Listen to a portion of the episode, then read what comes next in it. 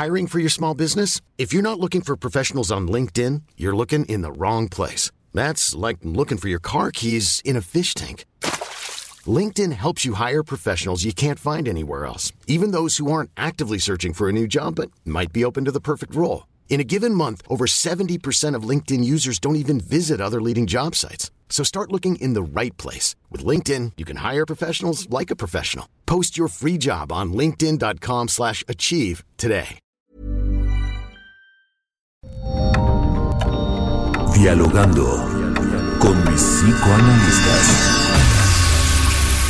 La doctora Ruth Axelrod, doctor Pepe Estrada y la doctora Rocío Arocha son especialistas comprometidos, profesionales que se interesan realmente en ti.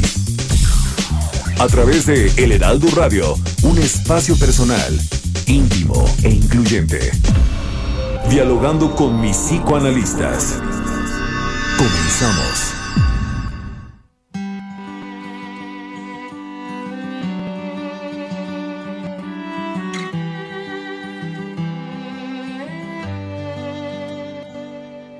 Ella es mi novia desde que me acuerdo. Amor del bueno desde que la vi. Yo ya tenía un espacio en mi cuaderno pintar su nombre, presumir. Me quiso cuando al borde de la meta Llegué penúltimo en la maratón. Me quiere de insensible o de poeta, de genio, de ministro, de bufón. Mi novia se me está poniendo vieja. ¿Qué tal? Buenos días. Estamos aquí de nuevo en nuestro programa favorito, dialogando con mis psicoanalistas. Yo soy Rocío Arocha y me encuentro al lado de la doctora Ruth Axelrod. Buenos días a todos en este sabadito frío para que podamos hablar de algo complicado y novedoso, el famoso complejo de Edipo. Y nos encontramos también junto a yo soy Pepe Estrada, es un placer estar con ustedes esta mañana de sábado. Como bien dice mi querida Rocío, en este programa favorito del fin de semana, como dices mi querida Ruth, un tema difícil que nos cuesta trabajo a todos, pero central y para el psicoanálisis imprescindible. Mi querida Rocío. Imprescindible. ¿Quién no recuerda el poema? Al final del poema de Juan de Dios Pesa, y en medio de nosotros mi madre como un dios. De eso vamos a estar hablando, del Edipo, un tema central. Eh, estamos en el 98.5 de FM en la Ciudad de México, en el 100.3 de FM en Guadalajara, Jalisco, en el 106.3 de FM Villahermosa, Tabasco, 91.7 de FM en McAllen, Texas, 92.1 Acapulco, Guerrero, 93.5 de FM Bronzeville, Texas, en el 90.1 de FM en Monterrey, Nuevo León. Saludos al Estado de México, 540 AM. En el 1700 de AM en Tijuana, Baja California, en el 92.5 de FM Tampico, Tamaulipas, 99.9 de FM Tehuacán, Puebla, 950 de AM y 101.3 de FM en Ciudad del Carmen, Campeche, y ahora también en Radio Hermosillo, 93.1 de FM, en el Heraldo Radio Nayarit, 96.1 de FM, y en Radio Colima, 104.5 de FM. Un placer estar con nuestro queridísimo público y hablar de un tema difícil, polémico, interesante, complicado, bueno, un tema eh, grande, grande, fundamental para el psicoanálisis. Comenzamos. Pienso regresar y preparo en el banco un Edipo Rey es una de las siete tragedias más conocidas que escribió el filósofo griego de la época de oro, Sófocles, 450 años antes de Cristo. Escribía sobre las circunstancias dramáticas de la vida humana. Una de ellas, la tragedia de Edipo, fue elegida por Sigmund Freud a principios del siglo XX como una explicación profunda de cómo crecemos y cómo aprendemos a insertarnos en los vínculos y las formas de amar a nuestros padres. Asunto muy relevante para los efectos de la organización psíquica y emocional de cada persona. Conflicto edípico se refiere a un conjunto complejo de emociones y sentimientos infantiles, caracterizados por la presencia simultánea y ambivalente de deseos amorosos y hostiles hacia los progenitores. Se trata de un complejo central de la teoría psicoanalítica de Sigmund Freud, expuesto por primera vez dentro de los marcos de su primera tópica. En términos generales, Sigmund define el complejo de tipo como el deseo inconsciente de mantener relaciones amorosas con el progenitor del sexo opuesto y de rivalizar con el padre del mismo sexo. Freud describe dos constelaciones distintas en las que se puede presentar el conflicto edípico. Complejo de Edipo positivo. Odio o rivalidad hacia el progenitor del mismo sexo y atracción hacia el progenitor del sexo opuesto. Complejo de Edipo negativo. Amor hacia el progenitor del mismo sexo, así como rivalidad y rechazo al progenitor del sexo opuesto. quienes no están de acuerdo con estas ideas y postulan que no siempre sucede así el desarrollo normal. Recuéstate en el diván y pensemos juntos sobre este polémico tema.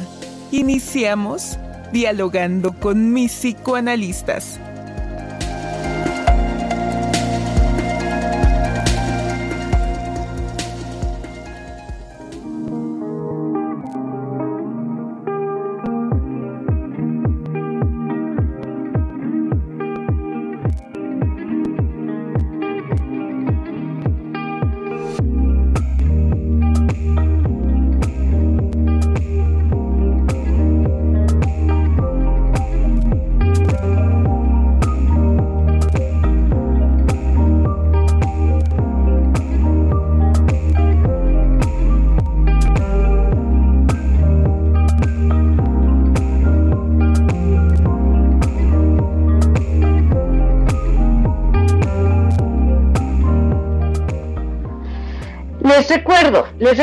Nuestro teléfono en cabina para que nos hagan favor de llamarnos. Es el 55 80 68 11 58. Lo repito, 55 80 68 11 58. Este tema es un tema fascinante. ¿A quiénes de nosotras no nos ha pasado que le haces un arroz al novio, al marido, y te dice, te quedó bueno, pero nunca como el de mi mamá. ¿A quiénes de nosotros no nos ha pasado que el novio te dice, eh, no te puedo ver este fin de semana porque tengo mucho trabajo? Y luego una amiga te manda un mensaje y te dice, me acabo de encontrar a tu novio comiendo con su mami en un restaurante. ¿Cuántas veces nos pasa esto? También a los hombres, también a los hombres les pasa. Entonces, bueno, estoy tratando de, eh, de, introducir un tema que es complejísimo, que es profundísimo, que es complicadísimo, de un modo pues más o menos cotidiano, divertido, porque si no, ¿cómo le hacemos con un tema como este? Entonces, eh, pues por eso es que, es que hago un poco de, de chiste con esto, pero a veces no es ningún chiste, ¿eh? A veces no es ningún chiste. ¿Qué piensas, Ruth? Bueno, te voy a que no sueña. Pues es que me quiero reír porque no sé ni por dónde empezar, ¿no? Porque cuando hablamos del complejo de Edipo, ¡ay, tenemos una llamada! Mira, qué bueno, qué bueno. Adelante. Salvó la campana. Exacto. Buenos días. Buenos días. Hola, buenos, buenos días. Buenos días. ¿Quién habla? Habla Janet Reifer, la latosa. Hola. Hola, Janet, la latosa. ¿Cómo estás, Janet? Qué gusto. Dinos, dinos. Oye, dado que el tema es un poco difícil de explicar, yo les quería hacer una pregunta. Este, por ejemplo, hoy en día con la pandemia que estamos teniendo, ¿qué tanto el Edipo está alterando las relaciones en la pareja? Claro. La no resolución del Edipo. Eh, claro, claro. Eh, pues es una extraordinaria pregunta, Janet. Vamos a intentar responderla porque pues muy atinada y sobre todo ahorita con la pandemia, ¿no? En donde las relaciones familiares pues también se han visto alteradas. Pero Janet, dime, dime. Janet, ¿tú, ¿tú crees que el Edipo se puede resolver? Pues depende de la, de como de alguna forma, este, la persona ha acudido a sus propios recursos y a los padres de alguna manera. Pero sería interesante clarificar a las personas que no son de nuestro medio qué es el Edipo. Estoy totalmente de acuerdo contigo. Yo creo que tenemos que, ahora sí que empezar por el principio, ¿verdad? Entonces, pues, me Sí, muchas gracias por tu, por tu participación, Janet, por escucharnos siempre, te queremos. Y bueno, pues vamos a tratar de, explicar, ¿no? A mí me gusta comenzar explicando la mismísima tragedia, ¿no? Que escribe, como ya, ya dijimos en la introducción, eh, Sófocles. Sófocles, que fue un filósofo del año 496 antes de Cristo, que nace en Colono, que muere en Atenas, y que junto a Esquilo y Eurípides son de las figuras más destacadas de la tragedia griega. Era hijo de Sófilo, que era un fabricante de armas, tocaba la flauta, le gustaba la música, le gustaba la danza. Y bueno, él escribe, escribe muchas tragedias, ¿eh?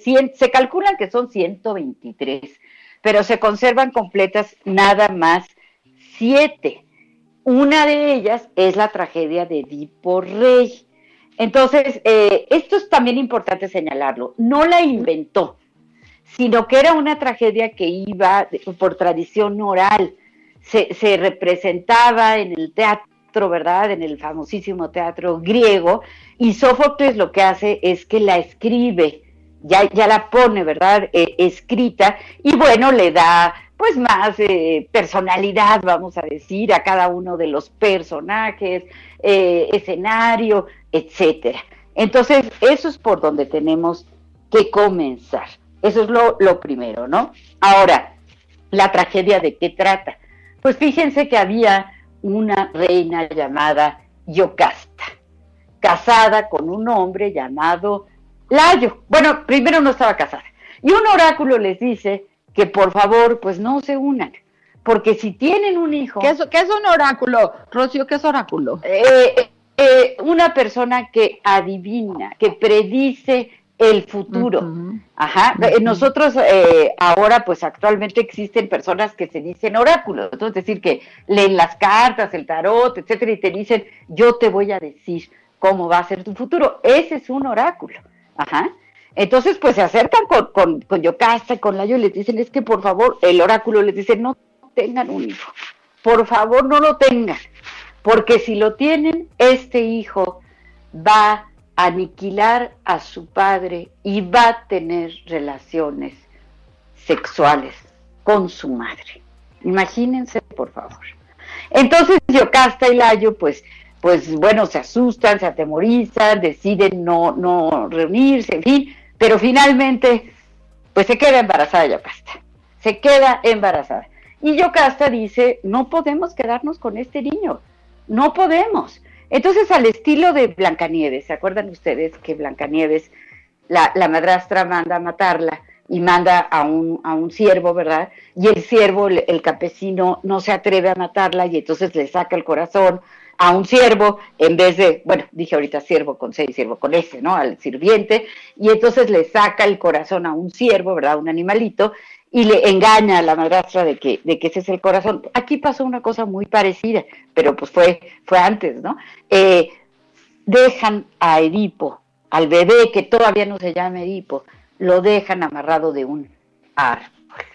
Y, y entonces lo encuentran unos campesinos de la zona. Entonces hay una parte de adopción sobre Edipo. Edipo que es un bebé que llora y llora a la mitad del campo y llegan unos campesinos, lo retoman, lo cuidan y se convierte en un bebé adoptado. Así es. Ahora, el nombre de Edipo quiere decir pies deformes, porque como lo amarraron de los piecitos, eh, cuando lo adoptan los, los nuevos padres, ¿verdad? Los padres adoptivos, pues dicen, tienen los pies deformes, vamos a ponerle de nombre Edipo. Y ahí crece Edipo, ¿sí? Muy contento, eh, ignorante de que es adoptado. No lo sabe. Y los padres biológicos seguros de que esa amenaza ya no existía, porque ese bebé ya no iba a estar. Exacto. Porque creen que ya, que ya le dio muerte este, este hombre al que se lo entregaron. Ellos no saben que se quedó colgado ahí del, del árbol, ¿no? Y luego, ¿qué pasa? Pues que a Edipo le dicen, otro oráculo, había muchos oráculos en aquellos tiempos, otro oráculo le dice, tú vas a matar a tu madre y vas a tener relaciones con... vas a matar a tu padre. A tu padre, perdón, a tu padre. Y, vas, a, tener... a, cohabitar con tu madre, ¿no? Exacto. ajá, pero pues él sabía que sus padres biológicos eran los campesinos, ¿no? Entonces se asusta y ¿qué hace? ¿Qué hace? Se va. Se, va, se va. Porque él no quiere, eh, no quiere vivir. Hacer daño. Ah, exactamente, él no quiere hacer daño porque está muy agradecido con sus padres a los que cree padres eh, biológicos, ¿verdad? Entonces se va y eh, en el camino se encuentra con un ladrón. él se va hacia Tebas, ¿sí? Y en el camino se encuentra con un ladrón, un asaltante, y bueno, pues le da muerte porque piensa que, bueno, que va a acabar con él. Sigue, avanza, ¿verdad? Y llega a Tebas. Ahí hay una reina, eh, viuda, él descifra el enigma de la esfinge, en fin, se casa con esta reina viuda. Ya tienen un tiempo casados, tienen tres hijas. Y un día llega alguna persona por ahí, le dice Edipo, usted mató a su padre y está cohabitando con su madre. No, no, no. Edipo se vuelve loco, manda a que se averigüe si esto es cierto o no. ¿Y qué pasa? Pues que le dicen que es cierto. Él ni siquiera recordaba haber matado al ladrón que se encontró en el camino. ¿Sí? Ni siquiera recordaba eso. Y entonces, pues una cosa espantosa, ¿verdad? Porque cuando llegan y le dan la noticia, Yocasta se mete a sus habitaciones y se cuelga. Pero traía una túnica blanca preciosa, que, amarrada con dos eh, prendedores, dos escarabajos de oro. ¿Y qué hace? Edipo entra, ve a Yocasta muerta, agarra los dos escarabajos y se saca los ojos. Eso es lo que pasa. Y después ya viejito se va y sus hijas lo cuidan. Sí, todavía hay misterios sobre qué pasa con las hijas, es decir, hay otros escritores, no es el único escritor de una tragedia de Edipo, pero sí es el que toma nuestro queridísimo Sigmund Freud para explicar qué. Pepe, ¿qué nos dices?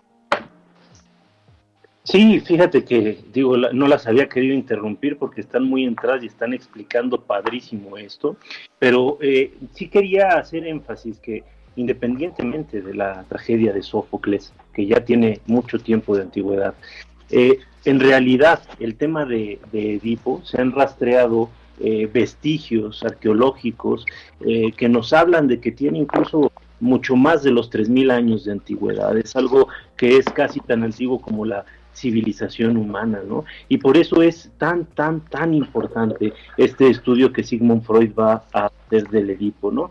Y bueno, este, entender que el gesto de sacarse los ojos, al igual que cada uno de los fragmentos de esta tragedia, va a ser incorporado por Sigmund Freud este, con sumo cuidado al corpus teórico psicoanalítico, pues todos son eh, contenidos simbólicos, todo, cada uno de estos elementos representa una particularidad de eh, la dinámica de las relaciones y la dinámica interna del ser humano que Freud está tratando de alguna manera de ejemplificar, ¿no? Por ejemplo, Edipo se saca los ojos porque en realidad se ha dado cuenta que a lo largo de toda su vida ha sido ciego, está viendo y al mismo tiempo no ve. Y aquí sucede algo bien interesante, ¿no? Se dedica a mendigar por las calles y su hija, eh, Antígona, va a hacer sus ojos, ¿no? Entonces, el Edipo se repite. ¿Cómo ves, Rocío? No, hombre, no, hombre, es que podemos ver en distintos lugares. Ahora,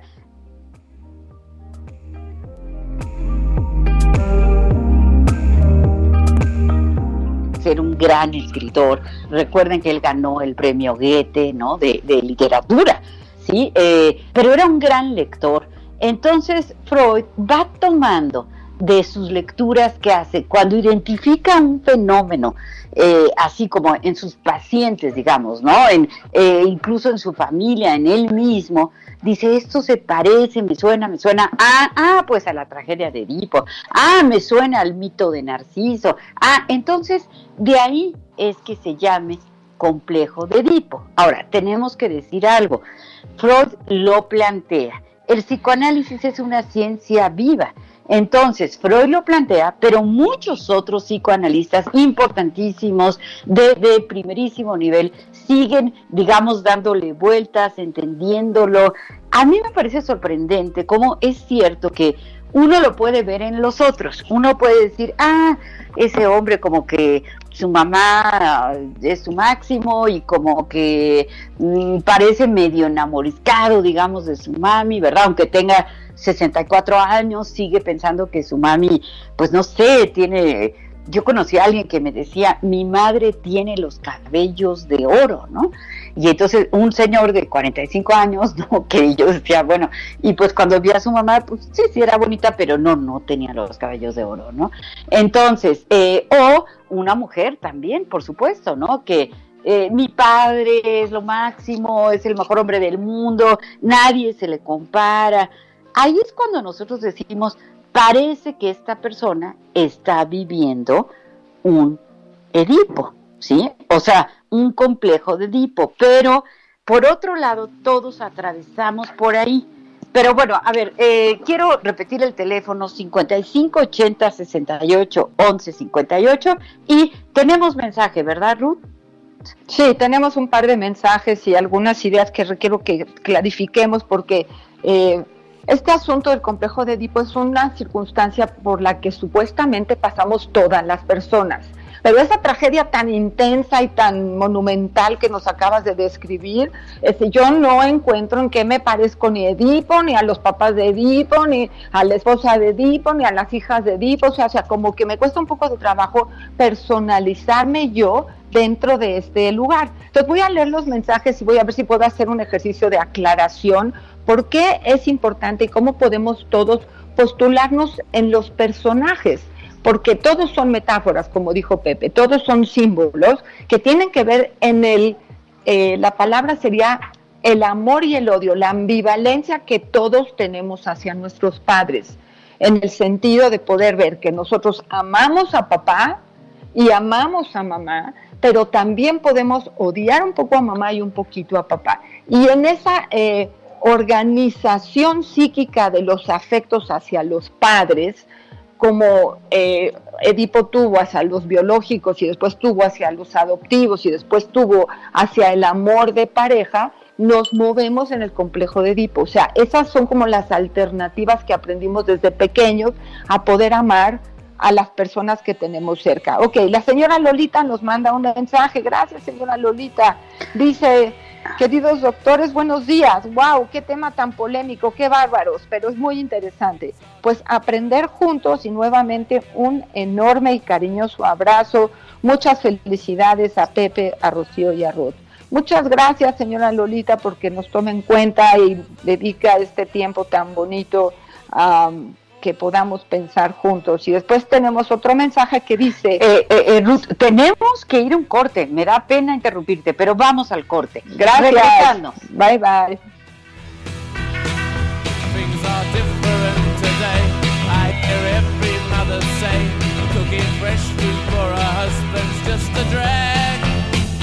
So she buys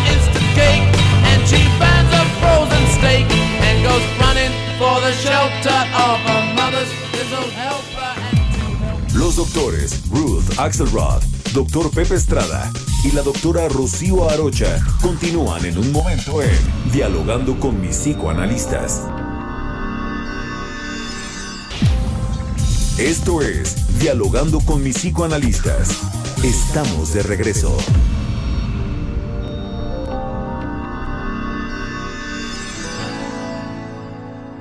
A los ojos, juraría que tienes algo nuevo que contarme. Empieza ya mujer, no tengas miedo, quizá para mañana sea tarde. Quizá para mañana sea tarde. ¿Y cómo es él? ¿En qué lugar se enamoró de ti? ¿De dónde es? ¿A qué dedica el tiempo libre? Pregúntale, porque ha robado un trozo de mi vida. Es un ladrón que me ha robado todo. ¿Y cómo es él? ¿Y en qué lugar se enamoró de ti? ¿De dónde es? ¿A qué dedica el tiempo libre? Pregúntale,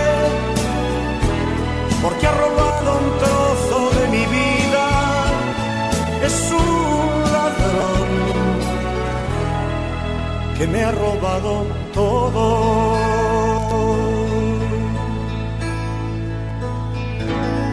Arréglate, mujer, se te hace tarde. Estamos de regreso con este su programa favorito, dialogando con mis psicoanalistas.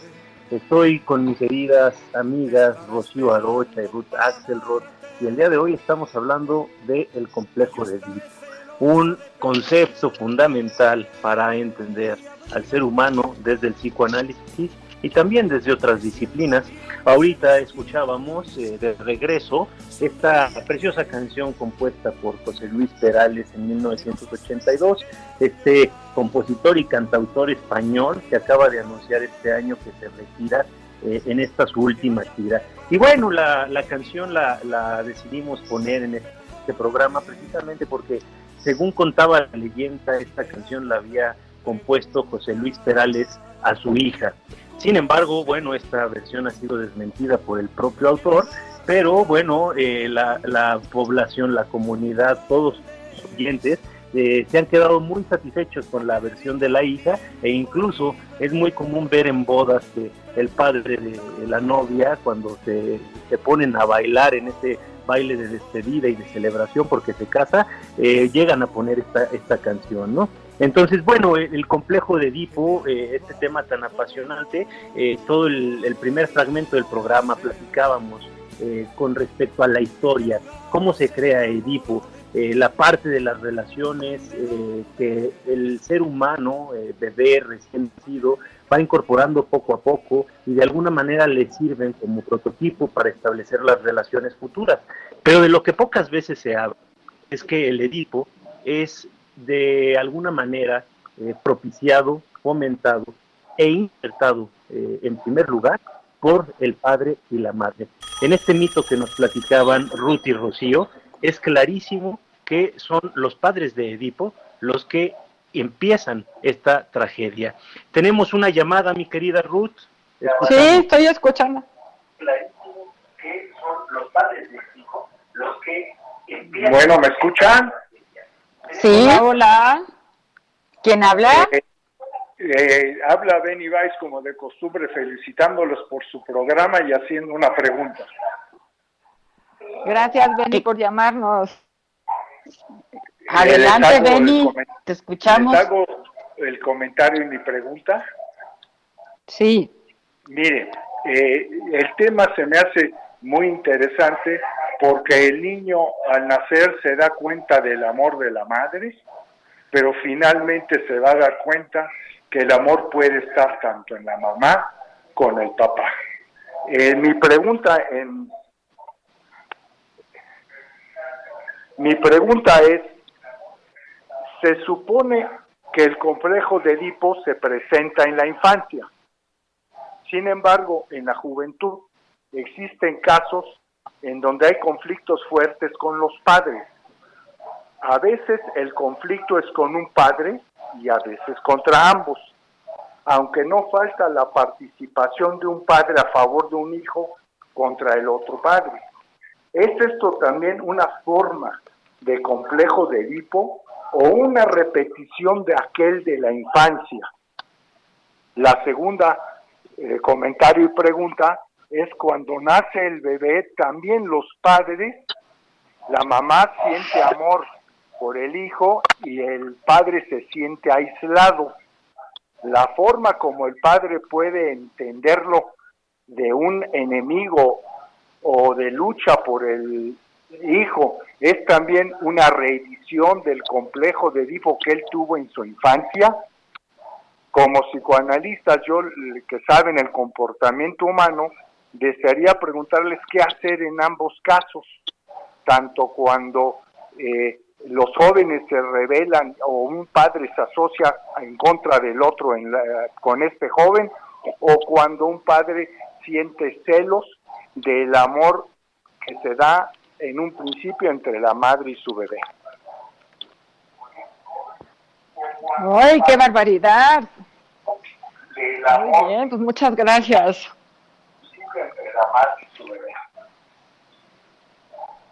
Ok, okay bueno, pues eh, Benny, muchísimas gracias porque siempre nos haces preguntas muy, muy inteligentes. Vamos a tratar de contestarlas.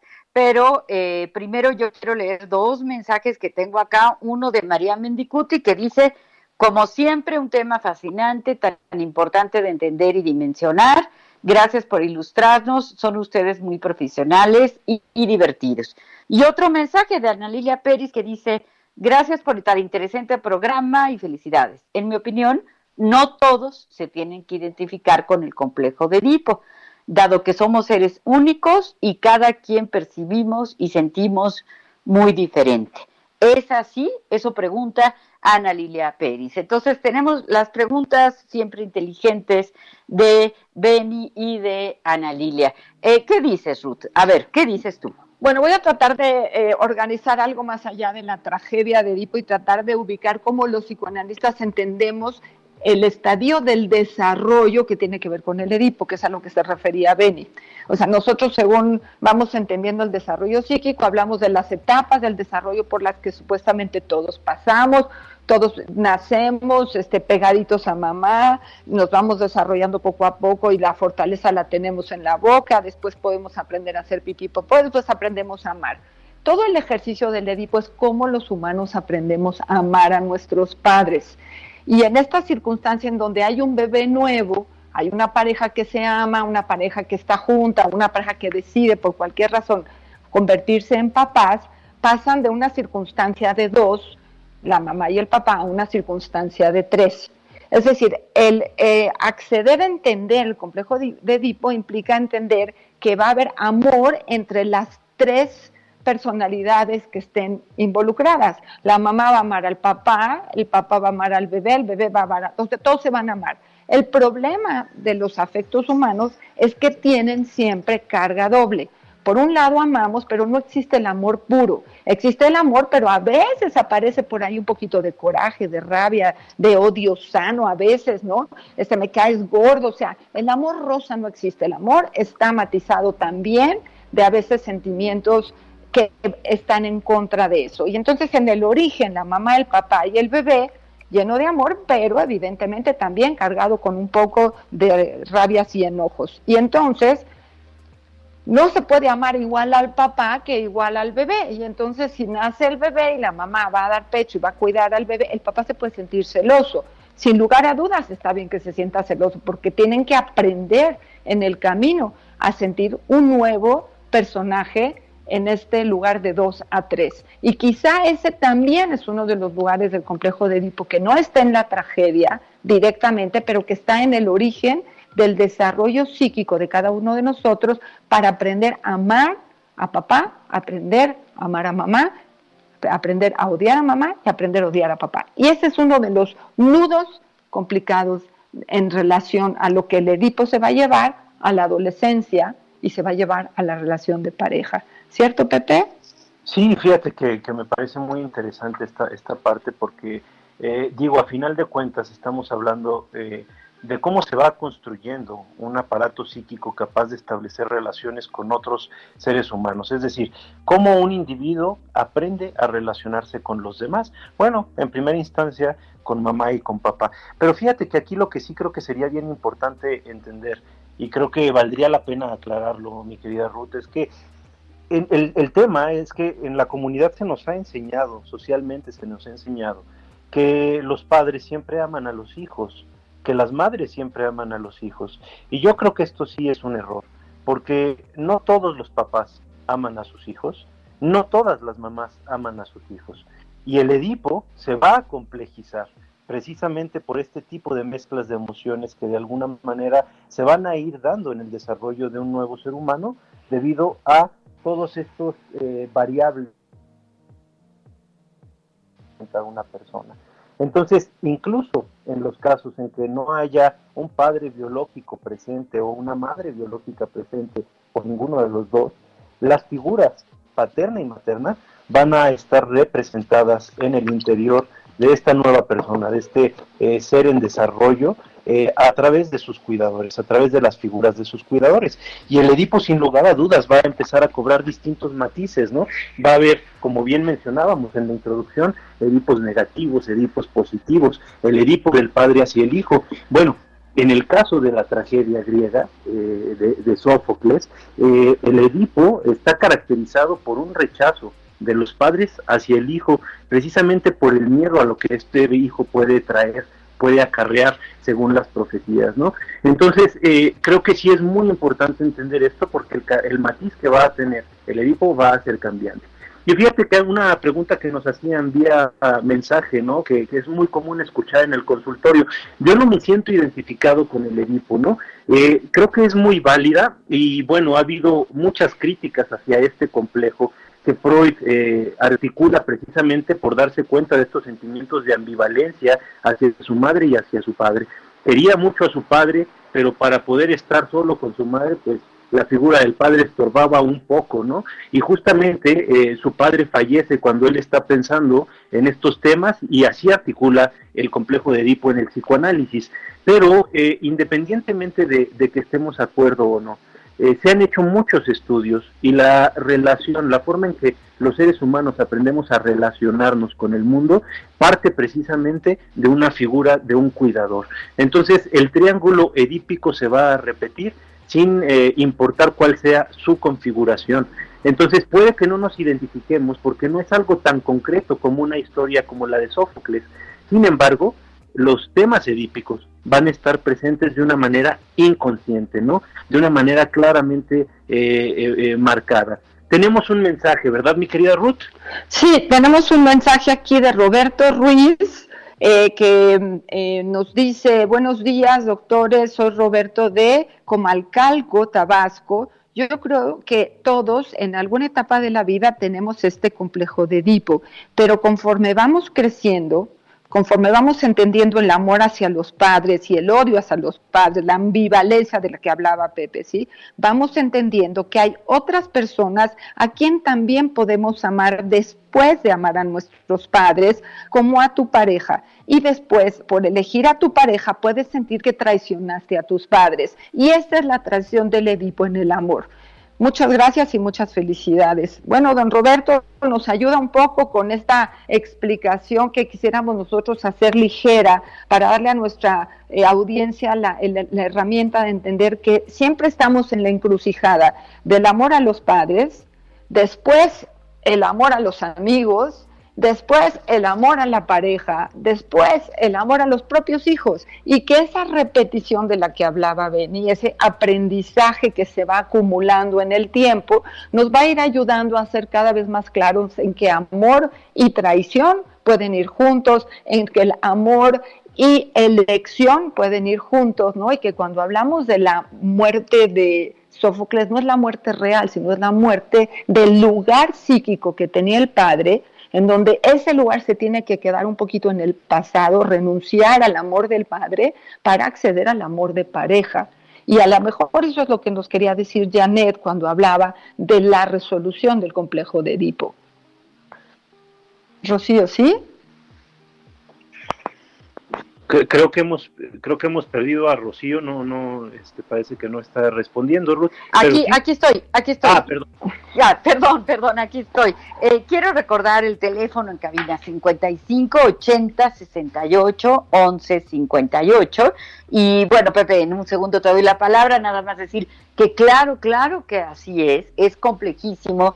Es interesante a mí siempre me parece interesante que pues justamente Freud habla de este fenómeno que se llama la represión, la negación, y eso es parte de lo que hace que las personas, yo veo que siempre brincan, ¿no? Así como, bueno, el Edipo lo padecen otros, yo no lo padezco. Eh, eh, ¿Qué dices, Pepe? Sí, fíjate, eh, justo eso, este, Rocío, creo que es bien importante, pero debemos entender, mira, un autor que, creo que lo explica muy bien, que es este Horst Kurnitsky, y él habla del Edipo como presente en prácticamente todas las relaciones humanas, y, utiliza un ejemplo que, a mí me parece maravilloso. Miren, no podemos entender la competencia deportiva sin el Edipo, por ejemplo. Es decir, siempre estás compitiendo por ocupar el lugar de campeón. Ese lugar de campeón cuando estamos pequeños lo ocupa el padre que tenemos a nuestra disposición, mamá o papá, ¿no? El Edipo simple y sencillamente tiene que ver precisamente con el paso natural de las relaciones humanas. A ver, yo llego a este mundo indefenso, en un estado de indefensión total, en un estado de carencias, en un estado de necesidad. Necesito que alguien se haga cargo de mí porque si no, mi vida no puede subsistir. Entonces, empiezo a depender de estas figuras, les tomo un cariño, por tanto, me identifico con ellas en esta búsqueda de yo ser esa persona que puede satisfacer mis propias necesidades y como veo que eh, necesito todavía desarrollar muchas cosas, empiezo cada vez a establecer una rivalidad mayor con el padre eh, del sexo opuesto, ya sea madre, padre, este, dependiendo si, si somos niña, niño, y dependiendo de la configuración particular del Edipo. Pero entonces, de lo que se va a tratar el proceso de desarrollo es de nosotros pulir cada vez más nuestras habilidades, para ser más independientes, más autosuficientes y que llegue un momento en el que nosotros podamos ser eh, de alguna manera ese padre o esa madre que nos otorgaban la posibilidad de subsistir. Entonces, para que yo pueda vivir como un individuo, como un ser autosuficiente, necesito dar muerte a mi padre o a mi madre. Obviamente esto de forma simbólica, Rocío. ¿Qué es eso, Pepe? Pepe, explícame qué es matar al padre de forma simbólica, porfa. Fíjate que qué que, bueno que lo preguntas, este Ruth, porque no significa llegar y clavarle un cuchillo. Eso, eso, eso. No, nunca. No, no, no. por eso explícalo, por favor. Justamente a nivel simbólico, matarlo es dejar de depender de él. Eh, digo, cuando estamos pequeños, todo es en base a lo que mamá y papá nos dejan, en base a lo que mamá y papá nos piden y nos permiten pero poco a poco vamos tomando una posición de fortaleza en base a nuestros propios eh, logros, madurez y éxito, que de, de, alguna forma empezamos a prescindir de esta normatividad de nuestros padres, ¿no? Entonces, por ejemplo, vamos a decir que matar al padre es, en mi caso, mi papá que quería que me ocupara de, de los ranchos de la familia. Matar a mi papá es decirle, ¿sabes qué, papá? Pues yo me voy a estudiar psicoanálisis, ¿no? ¿Cómo ves, Rocío? No, pues veo padrísimo, Pepe, qué buena decisión tomaste, porque si no, no nos hubiéramos conocido. Pero hay un mensaje de Gloria Alonso que dice, los acabo de descubrir, me encantó el programa. Cada sábado los quiero oír. Bravo, Gloria, bienvenida también queremos que cada sábado estés con nosotros. Para nosotros el que nos escuchen, pues es un verdadero placer. Eh, a mí siempre me queda esta impresión como, ay, se nos quedan temas, no temas, sino partes del tema en el tintero porque pues es que tenemos la habilidad de escoger temas fascinantes que de los que se puede hablar mucho, pero bueno, tenemos hay más tiempo que vida, ya tendremos oportunidad de seguir hablando de este complejo porque verdaderamente es bien difícil entenderlo, ¿no? Esto que decía Pepe muy atinadamente y qué bueno que Ruth pregunta, a ver, ¿qué es eso de matar simbólicamente al padre o a la madre? Porque los papás o las mamás luego como que se pasan a, ofender pensando que si resuelves el Edipo quiere decir que ya no los quieres y no es eso. Yo a veces como lo explico, ¿no? En alguna clase digo, a ver, puedes tener un hombre, no puedes tener dos. Es decir, si tu papá está ocupando el papel de tu hombre importante de la vida, va a ser un poco complicado que quieras como comprometerte, enamorar verdaderamente a otro hombre que no sea tu papá. O sea, ese espacio como del, del hombre o de la mujer, ídolo, maravilla, eh, lo más preciado de la vida, no puede estar ocupado por dos. O sea, o mi mamá o mi esposa, o mi papá o mi esposo, por decirlo de algún modo. Lo cual no quiere decir que ya no quiera a mi papá o que ya no quiera a mi mamá. Quiere decir que le dé lugar, eh, digamos, que le correspondería a esta pareja. Pero bueno, a ver, Ruth, ¿tú, tú qué nos dices? Sigo, sigo con esto, ¿no? Es decir, el, movimiento del amor con las personas que tú has querido y vas a querer es dinámico. Si no es una cosa estática, ¿no? O sea, yo voy, voy, voy a ir estableciendo nuevas relaciones durante mi vida. Primero es el papá, después los amigos, después la pareja y después los hijos, por ejemplo, ¿no? Si alguno de esos lugares se queda muy estático, si yo voy a tener un hijo y el lugar del hijo se va a quedar absolutamente estático y lo voy a dejar en el único amor eh, digamos, eh, que yo tengo de manera heterosexual, pues entonces los otros amores ni tienen lugar y el hijo se queda atorado conmigo. O sea, es un ejercicio del, del padre y del hijo. O sea, entender que hay tiempos, hay el tiempo del amor, el tiempo de la independencia, el tiempo del camino, el tiempo de la pareja. Y eso creo yo que sería acomodar el Edipo. No creo que se resuelva. O sea, resolver el amor con tus papás, incluso cuando tienes conflicto con tus papás, que es normal tener conflicto con los papás. No es normal no dormir por eso, pero es normal tener conflicto con los papás, porque ahí está poder salir de la dependencia infantil para hacer un trabajo de independencia y de un amor más independiente, más adulto hacia tus padres, ¿no? Y de ahí poder pasar a amar a tus hijos o a la gente que está cerca de ti. Siempre estamos en esta circunstancia. Después, hoy que estamos en época de divorcios, cada divorcio te va a mover la estructura edípica por todos lados y la vas a tener que volver a acomodar al término que salgas de ese conflicto y ya te quedes más tranquilo. Es decir, el movimiento del amor y el odio hacia la pareja, hacia los hijos, va a estar todo el tiempo. Sí, fíjate que totalmente de acuerdo. Yo creo que aquí lo que cabría resaltar, mi querida Ruth, en este tema tan importante que señalas, es que las figuras de los padres, mamá y papá, de alguna manera pasan a formar parte de lo que nosotros somos. Es decir, nos identificamos con ellos, internalizamos todas estas prohibiciones, todos estos elementos que forman parte de la educación que ellos nos han venido dando y lo que sucede es que a lo largo de nuestras vidas vamos a traer un representante de mamá y papá en nuestro interior, ¿no? Entonces el Edipo siempre va a estar tras nosotros, ¿no? Siempre vamos a estar de alguna manera eh, a su sombra, de mayor o menor medida, ¿verdad? Porque sí lo podemos trabajar. Y fíjense que me gustaría leerles rápidamente un poema de, de Borges, que habla sobre Edipo y el enigma, enfrentándose a la esfinge, ¿no? Y dice, cuadrúpedo en la aurora, alto en el día y con tres pies errando por en vano. Ámbito de la tarde, así veía la eterna esfinge a su inconstante hermano, el hombre, y con la tarde un hombre vino que descifró aterrado en el espejo de la monstruosa imagen el reflejo de su declinación y su destino somos Edipo y de un eterno modo la larga y triple bestia somos, todo lo que seremos y lo que hemos sido. Nos aniquilaría ver a la ingente forma de nuestro ser, piadosamente Dios nos depara sucesión y olvido.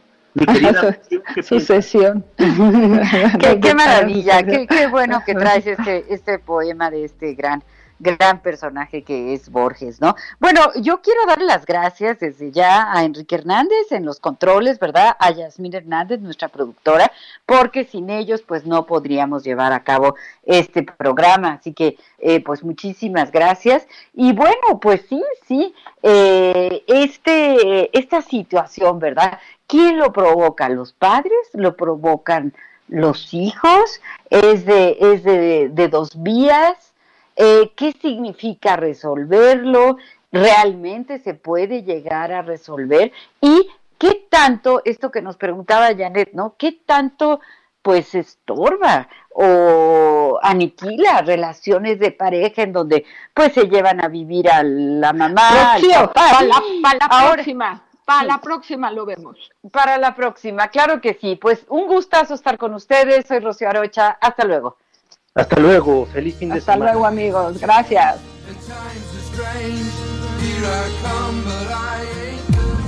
Dialogando con mis psicoanalistas. Un diálogo personal, íntimo e incluyente. Por El Heraldo Radio.